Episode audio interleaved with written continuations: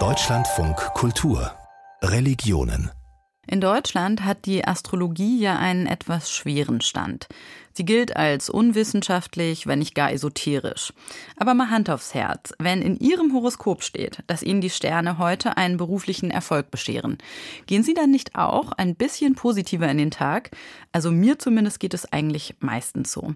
Und offenbar wissen auch in Indien sehr viele Menschen die Sterndeutung zu schätzen. Denn dort ist die Astrologie, anders als hier, nicht nur weit verbreitet, sie wird auch richtig ernst genommen. Antje Stiebitz war für uns in einem indischen Tempel und hat mit Astrologen Psychologen und Forschern gesprochen.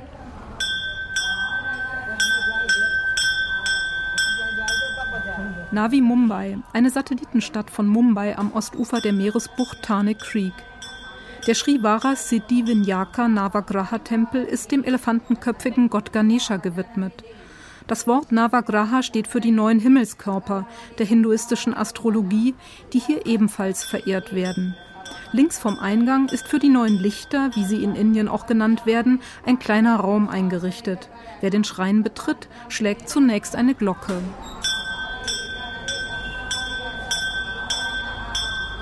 In der Mitte des engen Raums stehen auf einem Podest neun Figuren aus schwarzem Stein, relativ grob behauen, doch ihre Gesichter sind fein herausgearbeitet und um ihre Hälse hängen Blumengirlanden. Bei welcher der Figuren es sich um Sonne, Jupiter oder Saturn handelt, verraten die Farben der Stoffe, die die Bildnisse umhüllen. Surya etwa die Sonne trägt Orange. Jupiter, in Indien Brihaspati oder Guru genannt, ist in Blau gekleidet. Neunmal umrunden die Gläubigen die neuen Himmelskörper. Prema, eine mittelalte Frau in einem grünen Sari, hat das Ritual gerade beendet. Sie erklärt, dass jedem Wochentag eine andere Gottheit zugeordnet ist. Today is Friday. We say in Hindi it is Shukravar. Heute ist Freitag. Auf Hindi heißt der Tag Shukrevar. Am Freitag verehren wir Venus. Die Tageszeit zwischen 10.30 Uhr und 12 Uhr nennen wir Rahukal. Und da ist es günstig, die Göttin Durga zu verehren. The goddess Durga. Prema dreht sich um und deutet mit ihrer Hand auf zwei Frauen, die im Zentrum des Tempels auf Plastikstühlen sitzen.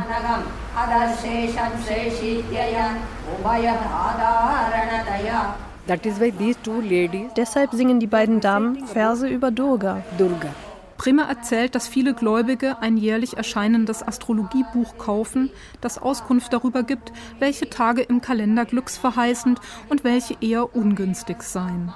Was die Gläubigen machen, wenn sich unglückliche Tage ankündigen, erklärt Prema so. Wir gehen zum Astrologen und erklären ihm, bei uns passieren gerade viele negative Dinge.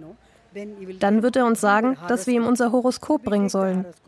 Er wird uns erklären, dass unsere Probleme mit diesem oder jenem Planeten zusammenhängen und dass wir deshalb eine rituelle Verehrung durchführen sollen. Also in Indien geschieht eigentlich äh, fast nichts äh, Wichtiges, ohne dass ein Astrologe gefragt wird. Axel Michaels ist Indologe und Religionswissenschaftler an der Universität Heidelberg. In seinem Buch Der Hinduismus Geschichte und Gegenwart stellt er fest, dass die Bedeutung der Astrologie für das religiöse Leben der Hindus zu wenig wissenschaftliche Beachtung findet. Er vermutet, das könne mit der komplexen Materie von Chiotisch, wie die indische Astrologie genannt wird, zusammenhängen. Bei seinen Forschungen hat er jedenfalls die Erfahrung gemacht, dass Chiotisch, was übersetzt so viel bedeutet wie die Wissenschaft vom Licht, in Indien eine außerordentliche Bedeutung hat. Das gilt jetzt nicht nur für die Familie und das Dorf, sondern es gilt auch bis hin in die Politik, an den Schaltstellen äh, von Politik und Wirtschaft äh, werden solche Kriterien mit berücksichtigt. Und das nicht erst seit die Modi-Regierung wieder auf traditionelle Werte setzt, sondern eigentlich schon immer. Jyotisch gilt als eine von sechs Hilfswissenschaften, die zur Durchführung von vedischen Ritualen notwendig sind. Mit Hilfe von Jyotisch wird eine günstige Zeit für eine Unternehmung bestimmt. Deshalb kümmerten sich die frühen indischen Astrologen vor allem darum, günstige Daten für die Durchführung von Opferritualen zu ermitteln. In den indischen Schriften aus dem zweiten Jahrhundert unserer Zeitrechnung lassen sich Einflüsse hellenistischer Astrologie nachweisen.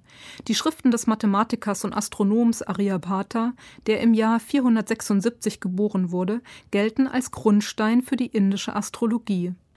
Axel Michaels erklärt, wie das Leben vieler Hindus bis heute von der alten Hilfswissenschaft geprägt ist. Die Astrologie ist religiös durchsetzt, nicht nur, aber sehr stark. Und dementsprechend wichtig wird sie für das Leben eines Hindus. Das fängt schon mit der Geburt an. Es wird ein Geburtshoroskop erstellt, das dann auch im weiteren Leben außerordentlich äh, wichtig wird, etwa bei der Heirat. Vor einer möglichen Ehe wird mit Hilfe der Horoskope von Braut und Bräutigam bestimmt, ob die Konstellation günstig ist. Die Sterne sollten ein ausgewogenes Verhältnis anzeigen. Und wenn es das nicht gibt, dann kann durchaus trotz Liebe und allem die Hochzeit daran scheitern. Und so gilt es ebenfalls für wichtige Unternehmungen, die zu einem astrologisch günstigen Zeitpunkt beginnen sollen. Es gilt eigentlich für alle Rituale, wo vorher der Astrologe gefragt wird, wann dieser Zeitpunkt ist.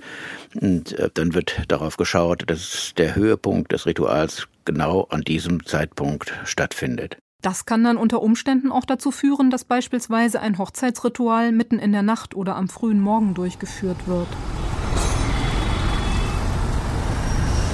Mumbai im Stadtteil Andheri East. Eine kleine Agentur mit dem Namen Ashok S. Sharma. Auf dem Schild ist unter dem Namen das Wort Schicksalsmanagement zu lesen.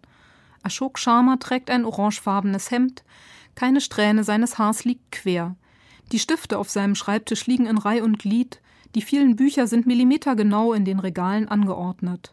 Ashok Sharma ist als beratender Astrologe tätig. Auch er spricht sofort von der ganz speziellen Rolle des richtigen Zeitpunktes. Uh,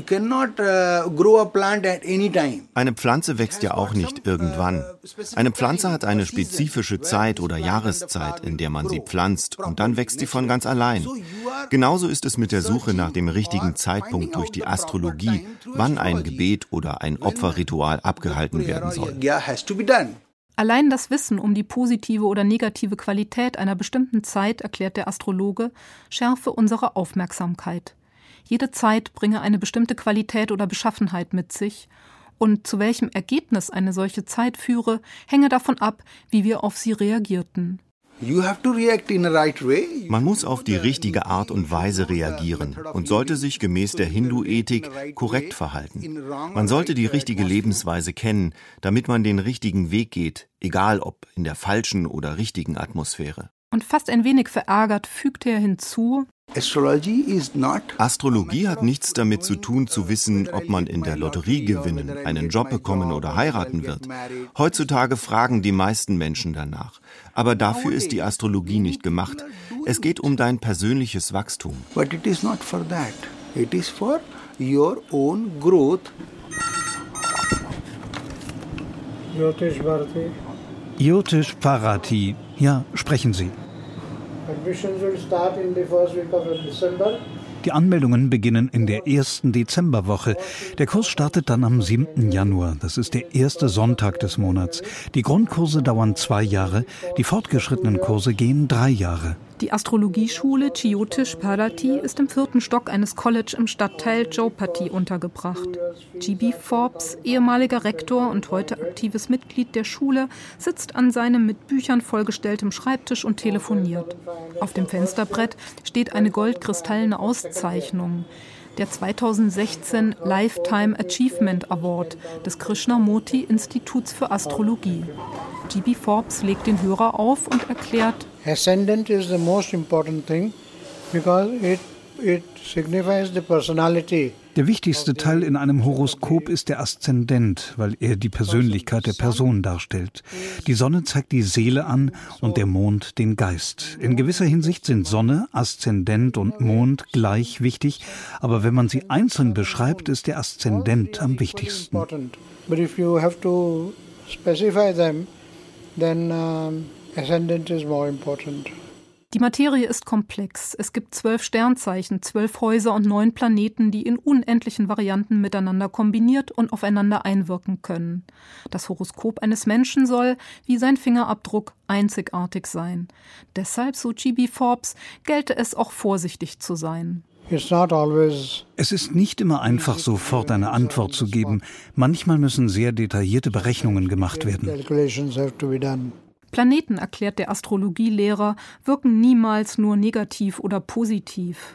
For example, Jupiter Von Jupiter beispielsweise wird immer gesagt, dass er ein gütiger Planet ist. In gewisser Weise ist er aber auch boshaft, denn Diabetes wird direkt mit ihm in Zusammenhang gebracht. Diabetes is something which is related directly to Jupiter. Um eine negative Wirkung abzuwenden oder eine positive Wirkung zu verstärken, erklärt Chibi Forbes, verordnen Astrologen Gebete, Rituale und astrologischen Schmuck. Trotz ihres transzendenten und kosmologischen Charakters hat die Astrologie hierzulande keine religiöse Bedeutung. In Indien ist das anders. Dort ist die Astrologie ein Massenphänomen, eine religiöse und kulturelle Praxis, die ein Landwirt oder Schuster genauso in Anspruch nimmt wie ein Bollywood-Star oder der Premierminister